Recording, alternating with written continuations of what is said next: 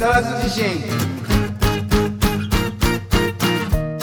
この番組は家族層の天霊株式会社夢人町の保険や山本の提供でお送りしますえ皆さん、こんばんは。それ激ザラズ地震の時間がやってまいりました。寒くなってきて、お鍋が美味しい季節ですね。皆さん、何鍋が好きですか？うん私は、ずっと水炊きポン酢が好きだったんですよ。でも最近、豆乳鍋がすごい好きで、もやしとかお肉がすっごい美味しさが増すんですよ。で、もう豆乳だからこう体に良さそうですし、最近はもう豆乳鍋ばっかり食べてる感じなんですけれど、レギュラーのお二人は何鍋が好きですかね？じゃあ早速お呼びしたいと思います。せいはじめさん、こんばんはこんばんは。岡本誠さん、こんばんは、岡本誠です。こんばんは。僕はねはい。最近ねボブ寿司っていう寿司屋さんのね予約が来年の11月に取れたうん。ボブ寿司早く行きたいなって思うって食べる鍋が好きです。思って食べる鍋。そうそうそうそう。ボブ寿司っていうのはね東京某所にある。一元さんお断りでもうすでにそこのオーナーと知り合いの人しか予約が取れないうん。寿司屋でうーん。1年先まで予約を入れることすら困難みたいなさ巷ではボブ寿司が日本で一番予約が取れにくいとは言うけどまあ俺はまあ3本の中には入るかなとは思ってるんだけどそういうね寿司屋が田園調布にねあ言っちゃいけないの場所。まあいいんだよ。ある。田園調布周辺。えここにね、ようやく俺も50になって、ボブ寿司いけるか、みたいなことを考えながら食べるキムチ鍋が好きだな。ああ、いいですね。うん。岡本君はどうですか？僕はそうですね、鶏団子とか入ってる、つみれとか、なんかそういう肉とか魚をこう、団子にしたようなものが入ってる鍋が好きですね。おーなるほど。まあ、あとまあ野菜もたっぷり、白菜とか、ネギとか。ちゃんこ鍋ってことですか？そうですね、もう、あの、何でもはい。入ってる感じが好きですね。ううん。ん。こ鍋もね、美味しいところ美味しいからね。うん。ああ。今度ちゃんこ鍋食べ行こうか。あ、ぜひ、うん。ちゃんこ、両国の周りとかさ、はい。あと葛飾にもね、一軒ね、美味しいちゃんこ鍋屋があるよ。へえ。でもね、俺が思うに、ちゃんこ鍋屋って、はい。なんか、ちょっと偉そうなにしてる店が多いんだよね。あれがカチンとくんだよ。カチッとくるんね。結構飲食店にカチンとくることがね、はいはいはい。もう昔からありますね。えー、結構やっぱりこう元力士の方がやってるちゃんこ鍋屋さんとか多いイメージがあるんですけど、うんそうそうだよ。元力士だったりとか、はい。力士関係者というかね、うーん。そういう人たちがやっているちゃんこ鍋屋があって、はい。っていう感じかな。バイトの子たちとかもさ、なんか相撲関係者っぽくてこうでかい人が多かったりする店うもあるし、ん。ちゃんこ鍋はなんか、なんだろうな、あの曖昧さがいいよね。曖昧さ。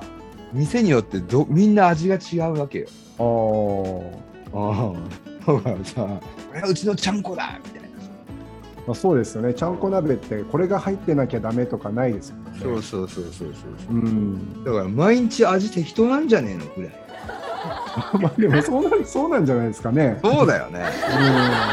ううわ今日めっちゃうめえみたいなさうわ今日なんか濃い味が濃いみたいな時もあったりとかさなるほど。あの、全然話変わるんですけど、はい最近の若者の恋愛観みたいなものついてちょっと語りたいなと思うんですけど、最近若い世代の方と話すことがあって、なんか恋愛観だいぶ違うなとかって感じることがあって、うん。うん。なんか私が10代の時とかの時と、今とでは全然違うなみたいな。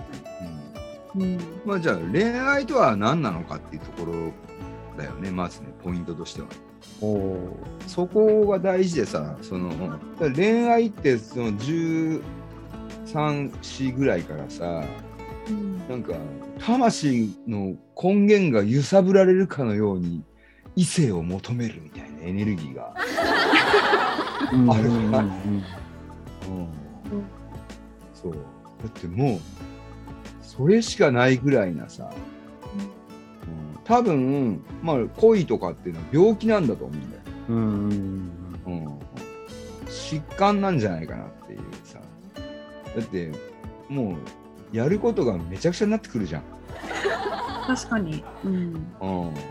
恋をするとやっぱり攻撃的になるっていうかさ、うんうん。うん。うん、そう状態になるというか、うん。うん、すごいでしょ。行動が過激な行動を取るあの告白っていうのもさうん。結構相手からするとびっくりしちゃうわけじゃない？なんかいきなりいうん。きなり好きだとか言われてもさ。うん。そうですよね。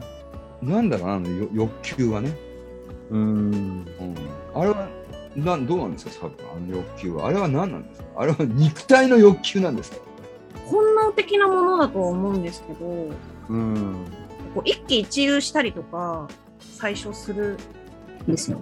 小学校5年ぐらいからさ友情みたいなのにすごく燃えてさ、あ、友情？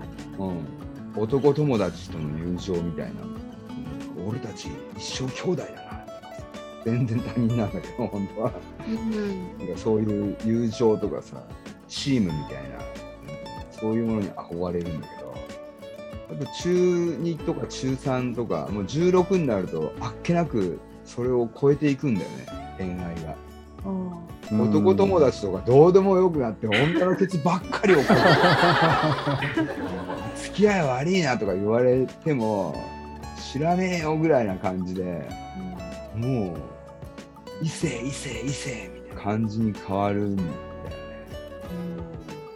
まあ、ある種の病気だよね多分。うん。うんだもしかしたら本当は16歳ぐらいになってなったらば親の都合でもう同い年ぐらいのやつとこう結婚させちゃうのが一番その生物学的にはいいのかもしれない。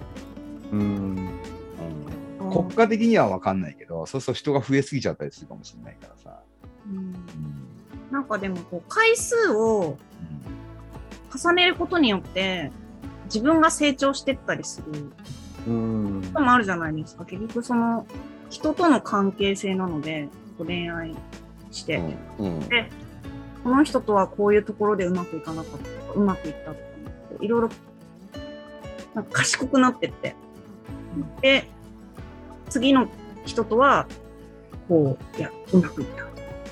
こうレベルアップしていくものなのかなとか思って。だからいきなり結婚とかってなってそれで続いてる人すごいなとか思って。うん。いやでも思うけどはい恋愛上手くなってもしょうがねえなみたいなのが俺の中ではあって、うん。何上手くなってみたいな。だって、うん、それは例えばうん、上手くなるっていうのはなんだろう。変な人に引っかからないとかっていうところだったりするわけうです。よ。うん。ん。人の目を見るうんのが養っていくみたいな。ん。ていくっな。うん。ていうのとかあるかもしれないですよ。うん。そうかねうん。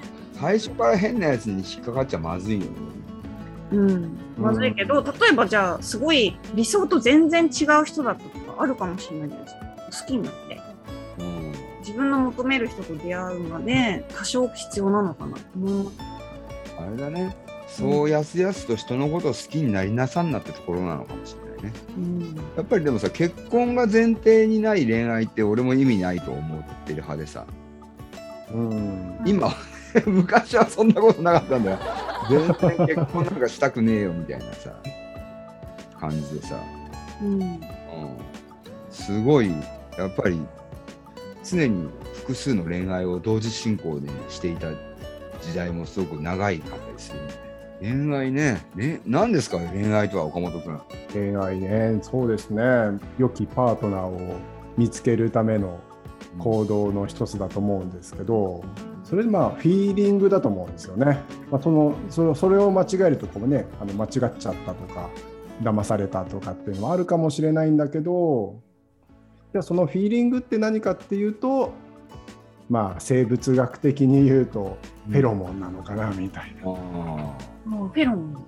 匂いなのかなみたいなー。うんあんまりこうすごいこういろんな知識とか経験からこう分析してってやってると分かんないですけどなんかこう自然に任せてあなんかこの人とはフィーリングが合うなとかっていうそれってなんかすごいこう生物的に求め合う人と出会えるといいのかなみたいな。ああ、それいいよね。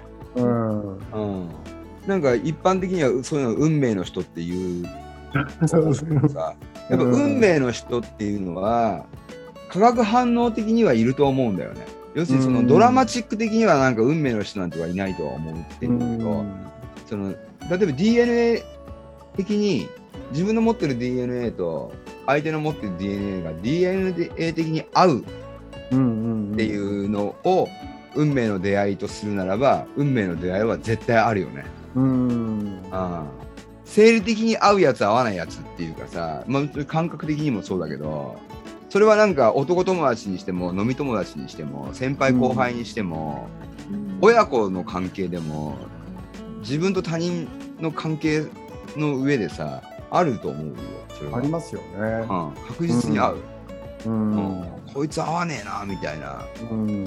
匂いを発するやつっていうかさ、ね、不思議でさなんかもう周りからはさめっちゃ評判悪くて、うんあの人は危ないからとかあの人は危険だよって言ってもみんなが近づかないんだけど俺はその人と生理的に会ってしまって仲良くしてしまっているとかさ。なんかそういうのもあるから、うん。だから生理的条件みたいなものっていうのはさ評判や社会の価値観を超えていくっていうのがあるから、うん。こればっかはねもう理屈ではないので理屈を超えている問題なんでうん。だからそういう人と出会って DNA 的にこう気持ちいい人生を過ごすっていうのはうん。正解なのかもしれない。うん。うん、人から何と言われたとしても自分が過ごしやすい、ねうん。一緒にいると楽しいとか一緒にいるとなんかいろんなものが生まれてくる感覚があるんだよねみたいな人と巡り合っていけたらもう最高だよね。そうですよね。だその辺の感覚っていうのは今の若者と昔の人若者とでは根源的なものは変わってないんだろう。うん、だプロセスが変わってしまったっていう話じゃない、うん。社会の文化のレベルがさネットとかが出てきて環境がガラッと変わったから生き物としてやっぱり変わってるじゃない。うん。我々も20代の自分と今の自分って別の人だもんこれ。70%ぐらい。うん。30%ぐらいは変わんないんだけど70%ぐらいなんか違う人間で年齢的なものもあるし、まあ、今の若者は積極性がなくなってるっていうのは正しいのかもしあれない、ー積極性。う、うん。ん若い頃だってガンガンでしょ？だって。どうですかサブサブちゃん。ガンガン恋愛したんでしょ、なんかでも今の方がうん出会いやすいとは思うんですよね。SNS とかで一回会った人ともまた例えばねそういう Facebook とかでつながってさらに深められるとかあるけど昔は出会いの場に自分が行かないと出会えなかったりそうですよね。友達のに紹介してもらったりとか自分がこうさないと出会えなかったのでなんか全然いない時期とかありましたもんなんかやっぱ、うん。そうなんだ。うん。今告白とかもこう LINE でするらしいです LINE で？付き合ってください。OK みたいな。それでこう付き合ったことになっちゃうみたいな。うん。それってどうなんだろうみたいなのありますよね。僕らの時代にはなかったものですからね。うん。うん。でもなんか互いにそれで満足なら成立してるっていう話ですよね。ね そうですよねお互いにそういうこう直接言うのは恥ずかしいけどうんみたいな感じなのかな。でも直接言われた方がいいいいよねそうですよね。深いですね。それとも直接言われるのも嫌なのかな今、恥ずかしいのか。うんどうなんですかその辺がでもその恥ずかしいことをこうしややることでこう自分がこうまた一皮むけるみたいなのもありますよね。そうだよ。恥ずかしいことをやることで興奮するし、ね、うんうんうんうん。ああああっつって。あとなんかそれあれ、お前のことが大好きだったらっつってああなんか直接がいいな、絶対。でもさ若い子たちは若い子なりにさ LINE とかで感じ取るもののその情報の摂取量みたいなものも俺らよりも高いんじゃないの？あ要するにだから例えば LINE で告白してきても絵文字とかの種類とかによって微妙なこう感情も読み取れる。ーうん。そういうのない。なんかね俺ねコロナになってからちょっと俺変化したなとか思うことがあって。はい。それは何かっていうとコロナの前までとかって LINE とかやったりとかしてるのにさ絵文字とか入れなかったんだよ。相手から昔来たものもさ、絵文字とかあんま見てなかった全然でもコロナになって絵文字使うようになって。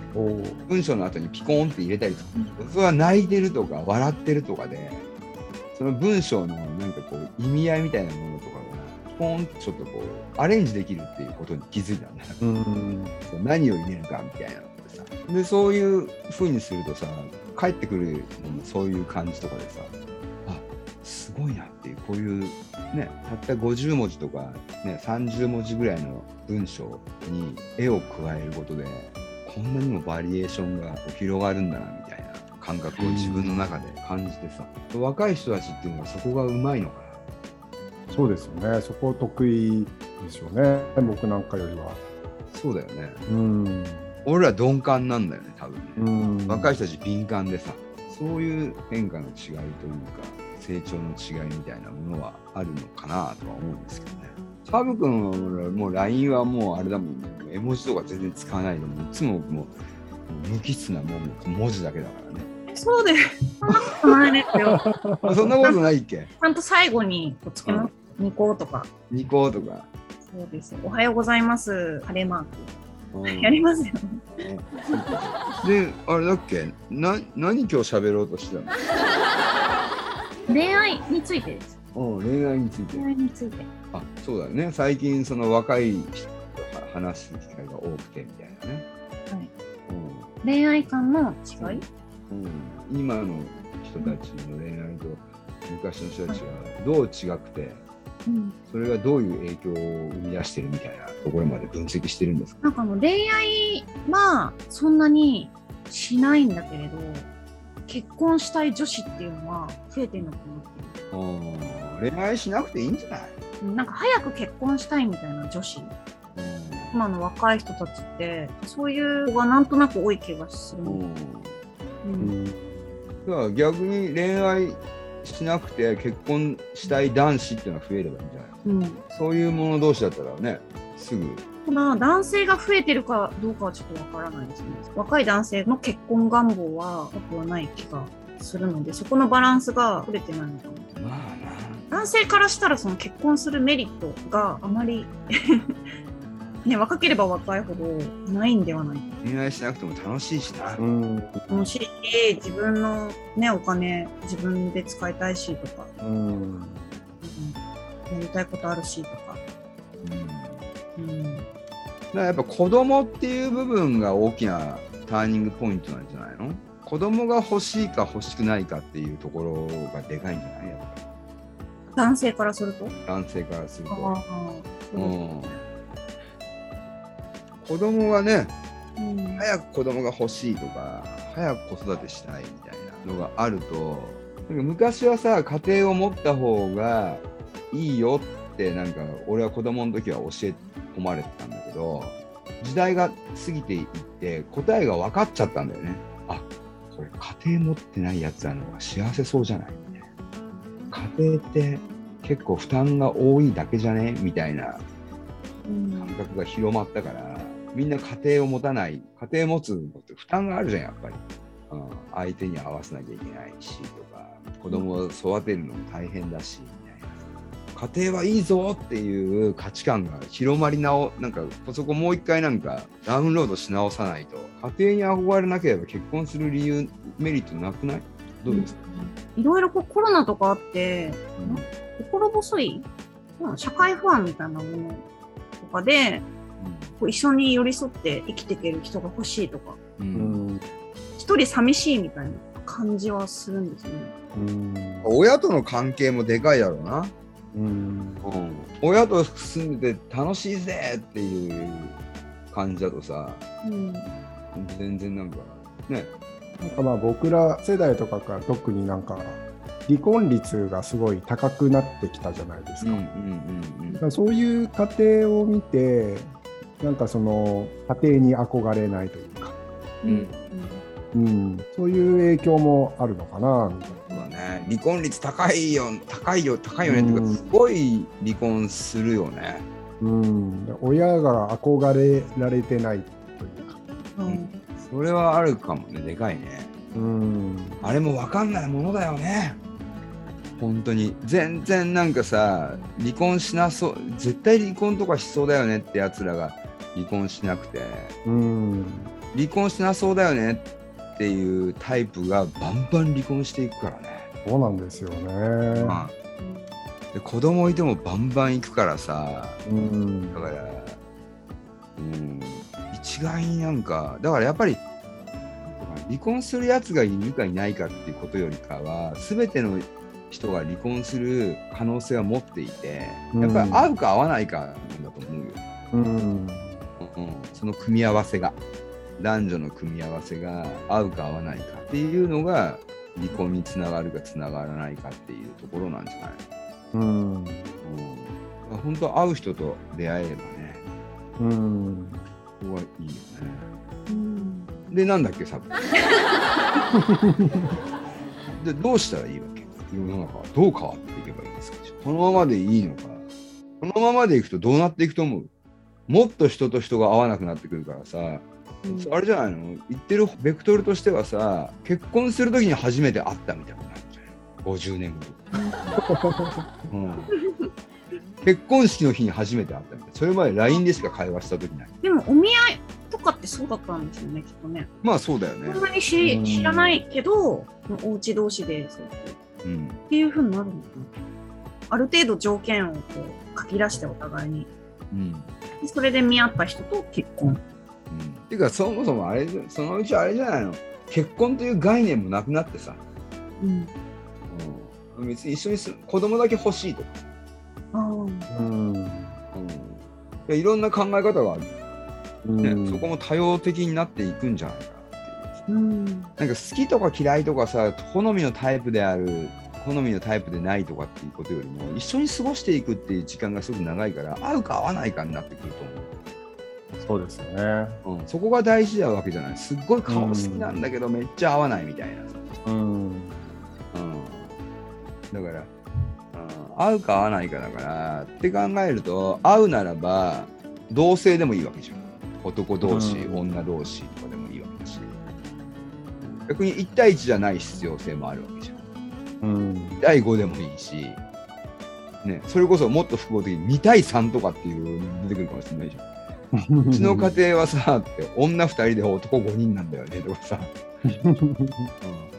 要はどういうスタンスで子供を育てるかっていうところが結婚の理なんていうのかな。目的生物として子供を残す育てていくっていうことが今までは推奨されてたのが1対1でついで子供を育てていくっていうのが推奨されてたけどこれからは男同士でもいいし女同士でもいいしうんうん複数形でもいいし、とにかく子供育てろや、みたいな。うん子供育てていこうよ、みたいなところなのかな、結婚の目的っていうのは。どうなんでしょうか、サブ。でもそうなったらすごい未来は明るい気がしました、今。いや、大丈夫だよ。未来はどのみち明るいんだよ。うん。うん。そう。今こういう風になってるのも、うん。俺はみんなやばいやばいって言ってるけど実は世の中が良くなっていいっているプロセスだと思ってるしね、うん。うん、世界はどんどん良くなっていってるはい。ということで、そろそろお時間ですね。ちょっと聞いてよマイクロフォンと木更津自身また来週バイバイはあなたからの投稿をお待ちしております。公式ホームページのメールフォームまたは Facebook ページのメッセージよりお送りください。投稿内容は相談感想何でもお待ちしております。なおこの番組はポッドキャストでも視聴できます。聞き逃した方また聞きたい方ポッドキャストで会いましょう。本日の曲は504ズボンで止まらない人。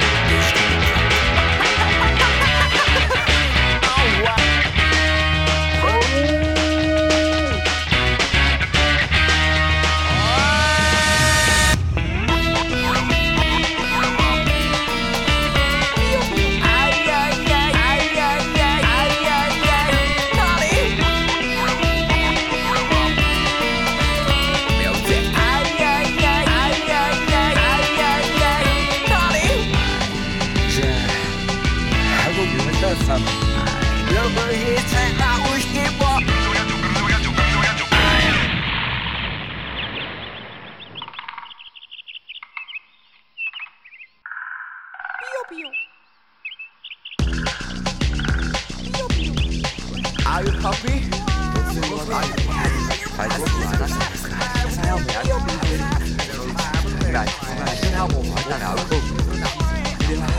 Right.